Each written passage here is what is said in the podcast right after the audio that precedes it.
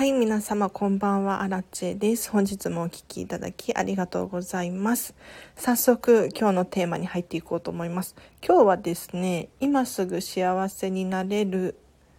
あるものを数えようというテーマで話をしていこうと思います。で、こんなテーマでね、ライブ配信をすることってほぼないので、まあ短い回になると思うんですけれど、まあ最後までお付き合いください。えっ、ー、とですね、もうこのタイトルそのままなんですけれど、ついつい人ってないものを数えたり、何て言うのかな、自分には足りないとか、もっと欲しいとか、ネガティブのことを考えてしまったりとかしませんか？で私もね結構その節があってあるものに目を向けられてなかったなってすごく思うんですよ。であるものって何かっていうと例えば今日もねこうして喋れる元気があったりとか朝日が昇って空気を吸うことができるとかあとはそうだな、まあ、病気になってないコロナになってないし、まあ、自由な時間もあるしで両親もね生きてて妹もいるし何て言うのかなあるものを数えると意外といろいろあるんですよね。で私の今やりたいことで言うとこんまり流片付けコンサルタントになりたいっていう、まあ、夢があるというか目標があるじゃないですか。なのでこういったものを数える必要があったなってすごく今日はなんか反省をしていてですね。でどうして今すぐ幸せになれるのかっていうと結論を言うとですね幸せは気づきでしかないんですよ。本当に。なんかき、本当に気づきでしかないなって思っていて、例えば結婚したら幸せになれるのか、お金を持ってたら幸せになれるのか、そうじゃないですよね。結婚して何をしたいのか、何をするのかっていうところが非常に大切で、お金も持っていれば幸せかって言ったらそういうわけではなくって、お金に振り回されたりとかする可能性もあるじゃないですか。なので、なんていうのかな。幸せって今持っているものに気づくことでしかないと思うんですね。要するに、結婚して何をしたいのかっていうのが目的であってゴールなんですよ。だから結婚をしなくても、その目的、ゴールが達成できれば幸せなんですよね。そう。伝わってるかな？うん。要するに目的人生の理想の人生があるとするじゃないですか。そこにたどり着くまでの方法とか手段っていうのは、実は実はいっぱいあるんですよ。たくさんあるの。そう、あるの、あるんだけれども、実は、なんか人ってついついお金がないから達成できないんだとか、なんていうのかな？何かが足りないからその目標が叶わないんだっていうふうに思いがちなんですけれどそうじゃなくっていろんな方法があるんですよ。本当に。だからいろんな方法を試すべきであってこっちの道がダメならこっちの道から遠回りかもしれないけれどゴールにたどり着くことができるかもしれないじゃないですか。そういったのを探すべきだなと今日はね、ふと思ったんですよ。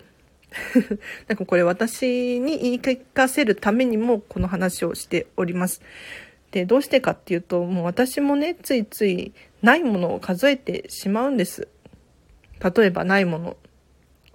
なんかどうやら私はですね、承認欲求が強いみたいで、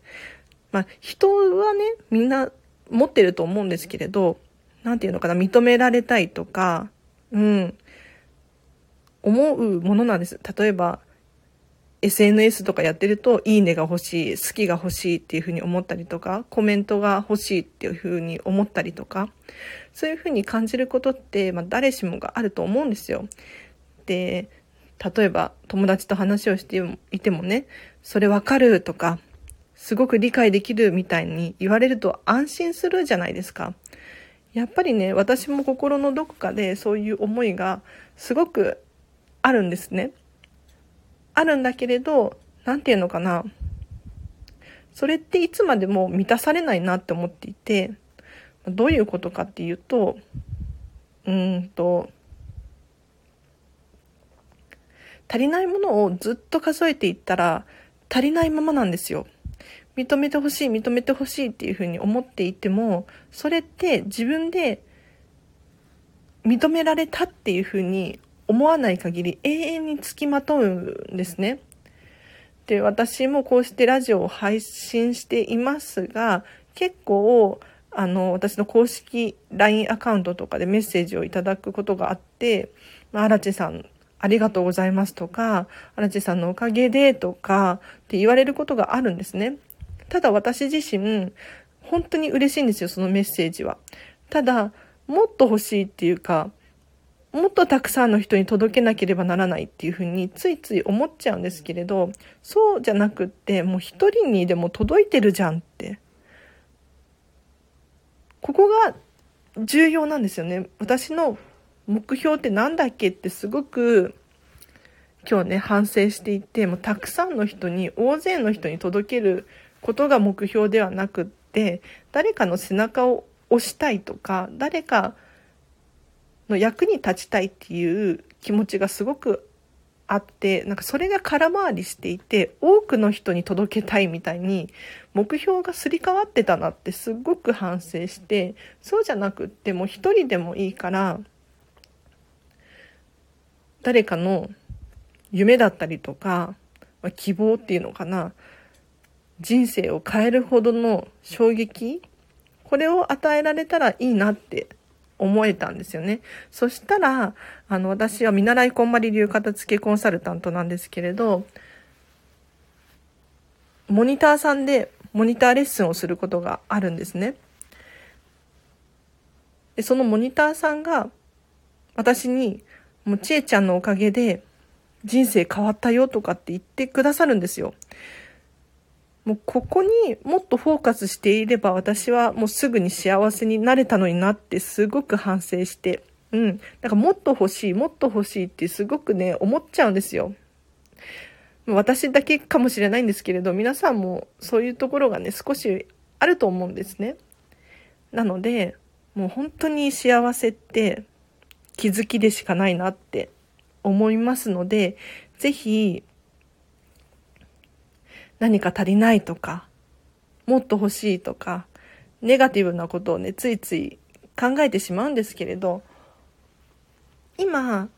持っているものを数えましょう。もう本当に今持ってるもの何もないよっていうふうに思うかもしれないんですけれど、例えばスマホを持ってるとか、お友達と喋ることができるとか、もうこういうことでもいいと思いますし、普通に仕事をしている人だったら、仕事ができて、お給料がもらえてとか、そういうことでもいいと思うんですよね。もうあるものを数えないと、結局キリがなくって、本当に。だって、世の中ってほとんどないものだと思いません？なんていうのかな世界中ね、探し回ったらいろんな事柄がありますよ。存在していますよ。うん。けれど、一人の人間に届く範囲って限られてるじゃないですか。だからやはり、この人生生きていて、ない、ないものばかりなんですよ。ほとんどが。だからないもの、もっと洋服が欲しいとか、もっといい車が欲しいとか、私もお片付けのコンサルタントを目指しているんですけれど、そういうふうに思いがちじゃないですか、ついつい。そうじゃなくって、今持っているもので一番心がときめくものは何なのかっていうのをフォーカスしていくと、今すぐにでもね、幸せになれるというか、ハッピーになれるなっていうふうに思うので、ぜひ参考にしてみてください。あ、マユゴーさんありがとうございます。今持っているものを数えるのって大切ですよねっていうことでコメントいただきました。ありがとうございます。本当にそうなんですよ。うん。なんか今持ってるもの、なんかお友達がいるとか、私の場合はまあ両親が生きてるとか、ね、そういうのでもいいと思うんですけれど、ついついね、私も今ね、クラウドファンディング立ち上げたんですよ、岡田付の。で、これが、うん、私の中ではまだ納得がいっていなくって あの支援がどうとかっていう納得じゃなくって、その文章だったりとか、画像の編集だったりとか、もっとうまくできたんじゃないかなっていうふうに思ったんですけれど、ただ、今の段階の私の実力ではこれなんですよ。もう本当に情けないですけど。でも、これだけやったっていう、なんていうのかな、現象があるじゃないですか。それは事実ですよね。だから、なんていうのかな。確かに自分的にはね、できてない部分がたくさん見えて、それはそれで、ポジティブに捉えましょうと。うん。確かに、クラウドファンディング大成功している方たちと比べたら文章力もないし、リターンの内容とかもわからなかったですよ。な、何をどうしたらいいのかわからなくて、難しかったんですけれど、そこにフォーカスしていたら、次につながらないんですよね。うん。あるものを数えて、ここまではできたから、じゃあ次にそういったことを活かしてですね、活かすことができるなって思えたんですよ。うん。なんか今日本を読んでいて、本を聞いていてか、オーディブルで聞いてて。やっぱりね、あるもの数えるべきだなってすごく思ったんですね。うん。なんか、ついついないもの数えちゃってたなって大反省。なんか私は片付けコンサルタントを目指しているんですけれど、でこんまり流片付けコンサルタントを目指しているので、やはり、なんていうのかな、人生がときめくってこんまりさんが言ってるですよね。言ってますよね。だから私自身の人生がときめいていないといけないんだみたいな、なんかすごいプレッシャーを感じていて、なんていうのかな。難しいんですけれど。ついつい周りの片付けコンサルタントの方と比べて、どうして私はこれができないんだろうとか、どうしてもっと頑張れないんだろうとか、そういうところをね、数えがちなんですけれど、そうじゃなくって、私が今の時点でできていることを数えようっていうふうに思えて、例えばこのラジオ、スタンド FM はですね、お片付けのことを毎日毎日配信しているんですね。なので、これができてるじゃんって。で、一人の人にでもね、届いてるじゃんってすごく今日は思えたんですね。だったらいいかなとかって思ったら少し気が楽になってですね。うん。何をそんなに、何をそんなに頑張ってたんだろうって。頑張ってたんだろううーん。欲していたんだろうって思ったんですよね。気づいたんですよね。うん、それが本当に今日は良かったなと思って。今日仕事がお休みだったんですよ。で、なんていうのかな、ずっと久しぶりにぼーっとしてたんですね。なんか休みの日は、あの仕事、今レストランで働いてるんですけれど、仕事の休みの日にお片付けのモニターさんでレッスンをしたりとか、あとクラウドファンディングのことをずっと考えたりとか、とにかくインプットしなきゃいけないと思って、何かペンを動かすっていうのをね、ずっとしてたんですよ。で、今日、ついになんか何もできなくって、ぼーっとしてたんですね。うん。そしたら、なんかいろんなことに気づけて、あ、今日も空が青いなとか、そういったことに気づけたんですよね、ふと。うん。それが今日は良かったかなって、すごい収穫だったなって。で、この青い空があって、私幸せじゃないわけないよな、とか。感じたんですね。だから、クラウドファンディングなんとかとか、お片付けコンサルなんとかって最近はずっともがいていたんですけれど、今ね、今日ね、気づけたことが本当に良かったなと思って、なんか今何もなくても幸せだなんだっていうふうに気づいでそこにプラスしてお片付けのコンサルタントになりたい。でなれたらより楽しいみたいな。今この現状でハッピーなんだけれどもっとハッピーになれるように今働いているんだっていうふうに思えたらすごく心がほっとしたというか。なのでぜひ皆さんもないものをねついつい考えてしまうじゃないですか。なんか隣の芝生は青く見えますよね。なんか英語が喋れたらいいのになとかえっと、モデルさんみたいに綺麗な体だったらよかったらいいなとか可愛かったらよかったのになとか思うじゃないですか。でもそれを数えてても意味がなくって